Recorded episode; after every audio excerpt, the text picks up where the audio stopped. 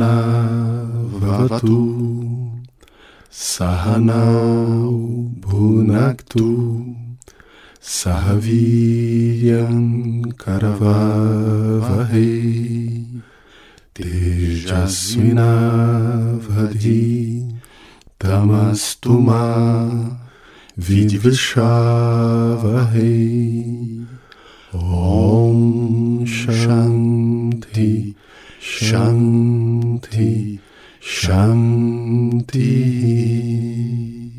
Sejam bem-vindos a mais um Mandalam.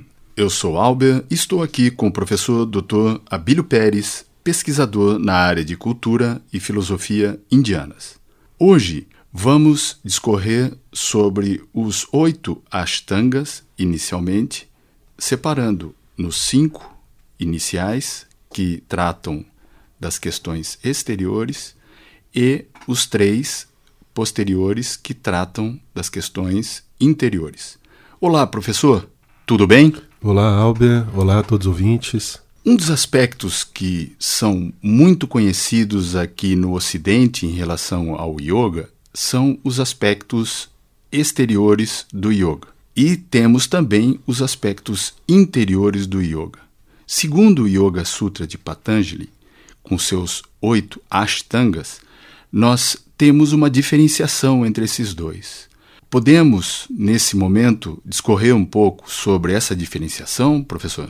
Claro, essa diferenciação ela é extremamente importante no contexto do yoga e marca a transição dos aspectos mais externos e visíveis do yoga, como aspectos corporais, ou mesmo a, as técnicas de respiração, a dimensão comportamental, éti, ética, por assim dizer, e os aspectos que são imperceptíveis para um observador, porque eles são estritamente relacionados ao processo meditativo, que a pessoa realiza numa postura estática, parada, e que, não obstante, os fenômenos eles podem ser até certo ponto descritos de um ponto de vista didático, embora eles tenham que ser experienciados internamente.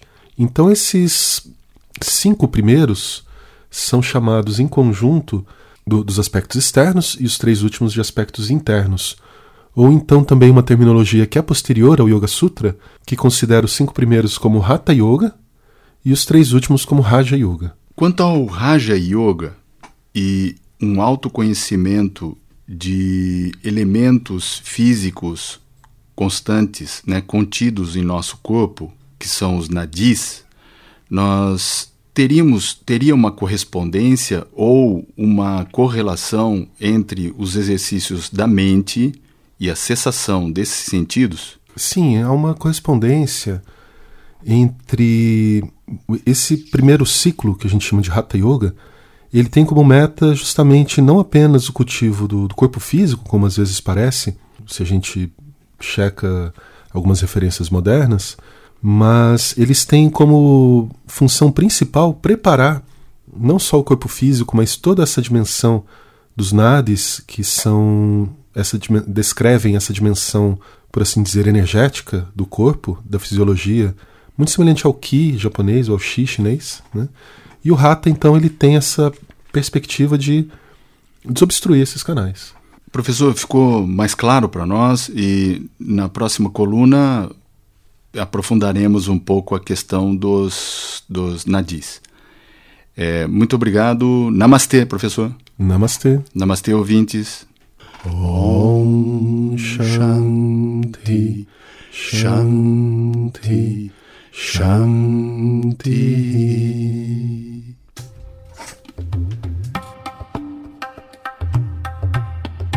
Coluna Mandalã Cultura e Filosofia Indiana.